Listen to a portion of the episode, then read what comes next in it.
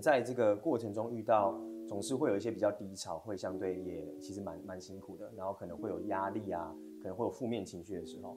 那在两两个人如果都陷入这个状况的时候，你们是怎么去突破？你们会用什么方法呃解决目前当下的这种压力或者是困境？你就是重复的工作，嗯哼，对，重复的工作，对，你可以忘记掉暂时的烦恼。哦，所以你是投入于工作的时候，反倒是让你可以去舒压吗？是这么说吗？嗯，我觉得在跟零件上。他就是很真诚的回馈，你对他好，他就对你好。但在这时候，我就觉得我可以静下心来，好好的想一件事。所以你反而是透过回归到你的本业，那那那时候带给你最纯粹的东西。是，OK，很棒，我蛮喜欢这个说法的。那莹莹你这边呢，通常会怎么去排解这些压力？我觉得最有趣的是说，我们刚好我们夫妻俩都很忠于自己热爱的事情，嗯、就像他热爱的是他的车，因为我的本科系是学音乐的，哦，okay、所以我很简单，我只要。点一首我喜欢的歌，听着他，享受着他，我觉得好像一切都可以被带过，然后重新站起来。所以，我们刚好在呃彼此的，就是我们自己的兴趣上，都可以找到我们重回宁静的那个方式，然后事情也就解决了。其实每一个来的访谈的，我一定会问他们这个问题。对，因为创业的鸟事，就像上次我们论坛那个八节蛋卷的创办人说的，鸟事不会陪伴你只有一阵子，是会到你结束创业的那一天，每天都在。所以这个问题很重要，是因为我相信观众一定都会也遇到，说我正在创业，还是我可能阶段每个阶段都会遇到这样的事情，怎么排解？可是我也跟大家分享，他们真的是结合了这件事情，甚至在工作上。因为你知道吗？一个机车行，你能想象它有一台钢琴吗？那你能想象一一个机车行里面是可以办音乐会的吗？如果你已经觉得很神奇的人，你一定要赶快去搜寻他们的粉丝专业跟官网哦，你可以去了解更多。因为莹莹其实本身也是一个乐手嘛，二胡表演者，对，所以其实他刚才有讲到，那其实你们刚才讲这件事情都跟一件有关，就是怎么样能够呃在最差的情绪下抽离本来的自己，然后去投入在一个。可以让自己有热忱的事情上面去，呃，把那个情绪带走了，我们再回来，哦，重新面对这个挑战，我觉得这个蛮重要的。先处理情绪，再处理事情。啊、很会学习，这是我们，这是我们点石绿洲计划，欸、这个好学生代表，好对。可是这很棒啊，因为像呃前几组的创业者你会说，在这个过程当中，就是呃可能来上了这些课程，带给他们的在关键时刻用得到。那既然球做的这么漂亮，我们就继续讲下去。你觉得点石实际上帮助到你们的可能有哪些？我自己也很好奇。哦，我觉得我学习到是清晰自己的状态。嗯哼，因为像我跟他是完全不同属性的人。对。哎，即使目标方向一致的时候，还是会有意见分歧的时候。没错。对，因为我有我的一二三计划，他有他的四五六计划。嗯哼。嗯哼。最反的是清晰自己，然后反而让自己的行动是很清楚的。嗯。OK，这个真的蛮重要。那莹莹这里呢？我觉得跟他蛮相似的，也是厘清这个部分，因为总是在创业的过程中，资讯很多，很混乱、嗯、啊，好的坏的，要评估的风险的一大堆，真的，可是你很难有方法可以去会诊，更不用说是执行了。那我觉得就是在点石率做计划，毕竟它是一个半年的课程，所以它就是一步一脚印的，在每一堂不同主题跟性质的课程当中，我就可以借由这个主题，然后把我目前的东西很像在放到收纳篮里面一样，哎、欸，这个放这里，这个放那里。其实毕业的那当下我，我我不太清楚说，哎、欸，我收纳好了，我再来该怎么做？当下是有点迷惘跟无助，觉得好像最终要回归到自己面对这是一个事实。嗯，可是当我踏出绿洲计划，回到职场上之后，那每一个收纳栏，在我的职场上，我发现是一个很不自觉的、很自主的，哎，突然很知道这些一个一个的收纳栏该如何去合并、会整，以及它未来要如何系统化。我会觉得说，原来想法跟思绪它是可以被系统化的。而当一切都能够系统化之后，你做事情，不管是你的节奏上，或者是计划的安排，跟过往比起来是非常的，让我可以觉得很安定的。所以这是我一个很实际、很真诚，也真的有落实的一个行动，这样子。哇，其实听完是挺感人的，因为因为其实你们两位尤其莹莹在自己的社群上面都有好好在经营，所以常会看到说你在呃可能。建立团队里面的沟通的这些文化，其实我发现你真的都有在落实这些事。我也都会跟很多学员说，其实啊、呃，不管是心法工具，它最可贵就是在我们真的遇到挑战的时候，哎、欸，原来我用得出来。嗯、接下来这个问题就归纳一下我们刚才所聊的，我觉得这个问题就蛮重要的。那你们自己觉得啦，就是呃，如果是夫妻一起创业的话，你觉得最大的优势是什么？那以及它其实最困扰或最困难的是什么？最大的优势我来说好了，好，就是是你最信任的伙伴。嗯嗯，对，所以我觉得这是在创业上很大的助力。嗯。彼此的关心是非常信赖的。有的时候，你在这个社会上，有人真的要帮你，你还不见得相信他，对，你会抱有所质疑。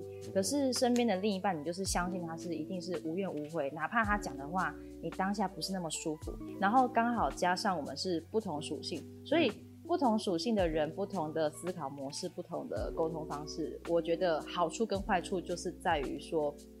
如果呃你没有办法去理解或者是整理它，就变成是坏处，因为它阻碍了彼此沟通的这个这个过程。可是如果你愿意接纳，然后重新的去融合彼此，一加一大于二的话，那其实就是说变成是一个助力跟好处。嗯，嗯，所以其实它就是一个双面的事情。嗯，那如果说呃你自己我们刚刚有讲的优势，但是我你也知道我们不会忘记，你们还是没有说、嗯、那个，那你们自己觉得挑战会是什么？与其说劣势，不如说比较困难的地方。嗯，比较困难的地方，我觉得是情绪跟那个身份的切换。嗯、对，有的时候其实工作压力比较上来的时候，会把情绪带回家。嗯，对。那带回家的时候，就是你没有办法好好的休息，不避免的还是会吵架，就是意见分歧。对对，但是这个意见分歧就是资讯的战争。对对，最后会有完美的火花。其实你们讲的这一个也是，呃，我们访谈的这些夫妻里面会谈到的身份切换。对，因为在工作上我们是一起创业的伙伴，对。可是回到家，你是我的老公，你是我的老婆。那我现在跟你说话，到底是伙伴的身份说话，还是是一个另一半心里的一个身份说话？有时候它的确就是一个挑战啊。嗯。那这件事情上面，你们啊、呃、有会会你们的有有一些默契或切换的方式呢？也可以跟观众分享。对，你先看一下我的肚子。OK，你就知道我们沟通的一肚子气吗？不太不太理解是什么概念？一肚子是什么？一直吃就对了。没有，就是我觉得在吃饭的时候可以变成是比较闲聊的状态，嗯、那就可以很瞬间把它切换成哦家人角色。对对对。就是可能像吃饭，就是说，哎、欸，今天如果是家人是啊、呃、夫妻之间会做的事情的时候，哎、欸，可能就可以，比如说，哎、欸，去看个电影，总不会说那财务报表有用好的嘛？应该是不会这样。所以其实我觉得，哎、欸，这个方法很好，哎，就是用一些本来就是这两个角色会做的事情，可能甚至哎、欸，对，像你们又有啊、呃、小朋友，对，所以可能就跟谈谈小孩的事，谈谈工作以外的事，可能约个会，那也许就能够去抽离本来在工作上这件事。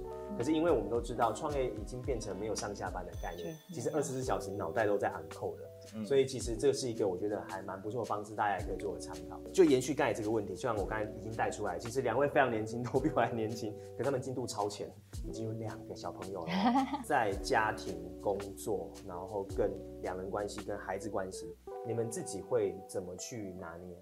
其实我觉得比较好玩的一个点就是，当有一个人想要一点点偷懒的时候，就会把小孩丢给他。哎呦，对，然后但是这个时候大家就会觉得，那我还是来工作好了，这这可以说吗？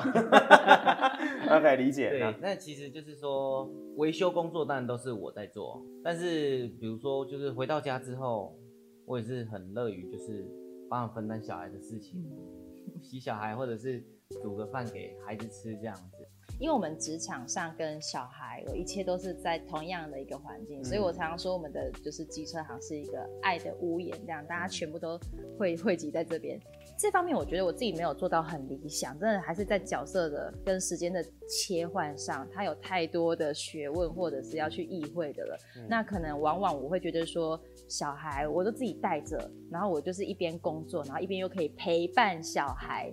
但其实陪伴是你真正花时间投入在他的身上，而不是你做你的事情，然后他在旁边就觉得是一种陪伴。会希望可以划分出我该做这件事情的时候就做这件事情，然后该陪伴他就是好好的陪他玩个玩具。其实我觉得，问我自己，老实说，我蛮佩服你们的，因为有孩子的时候，他就是个生命。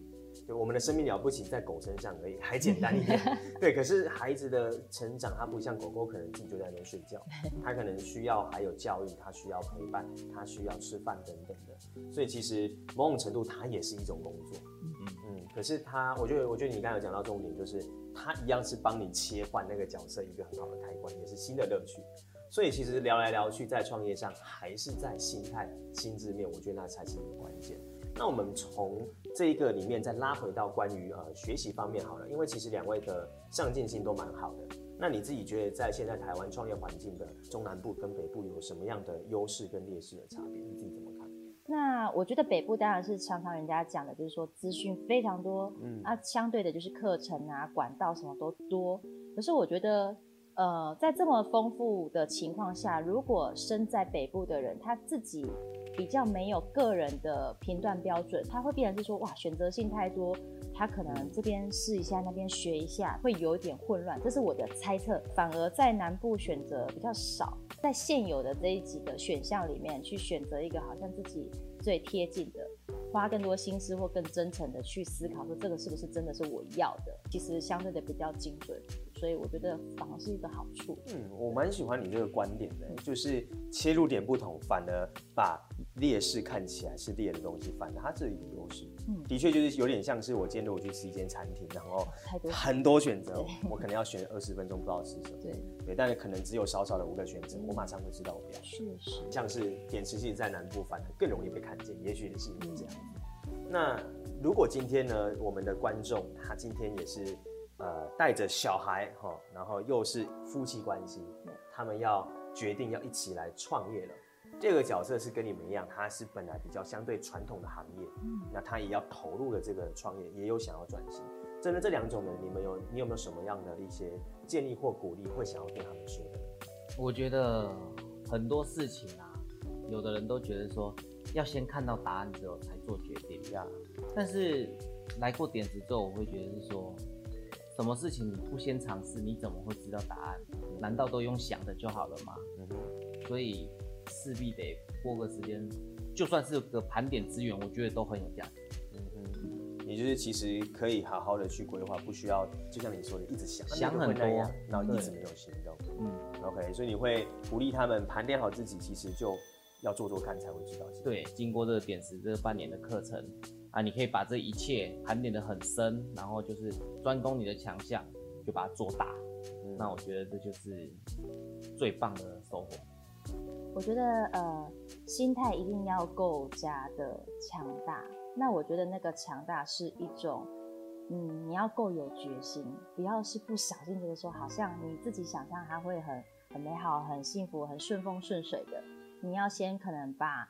最坏的风险先评估起来，嗯，先做好万全的心理准备，抱着最大的希望，然后要尽最大的努力，因为你唯有正向的希望，它才可以带领你强大的内心，然后去前往那个你的愿景、你的梦想。如果说你的状态跟我们真的很像，其实都是以爱为基础下，那我觉得。彼此之间要更相对的要去互相的去包容，有的时候往往对方他不会用你喜欢的方式来让你成长，但是如果你可以去接纳他的方式的话，其实反而你会比你想象的还要成长很多。我觉得很棒，语重心长哦。虽然他刚说完的时候，旁边有人微微的露出一个很特别的表情，但是我觉得这就是我们讲的，其实夫妻共同创业，当然每一对呃夫妻他们都有不一样的相处之道。可是回到创业，它毕竟是一个非常现实的一个考验，对，所以回归来说，还是像你们说的，要彼此的包容哦，彼此要能够去正向的去面对。那更重要的是能找到自己呢，去调和所谓的身份切换。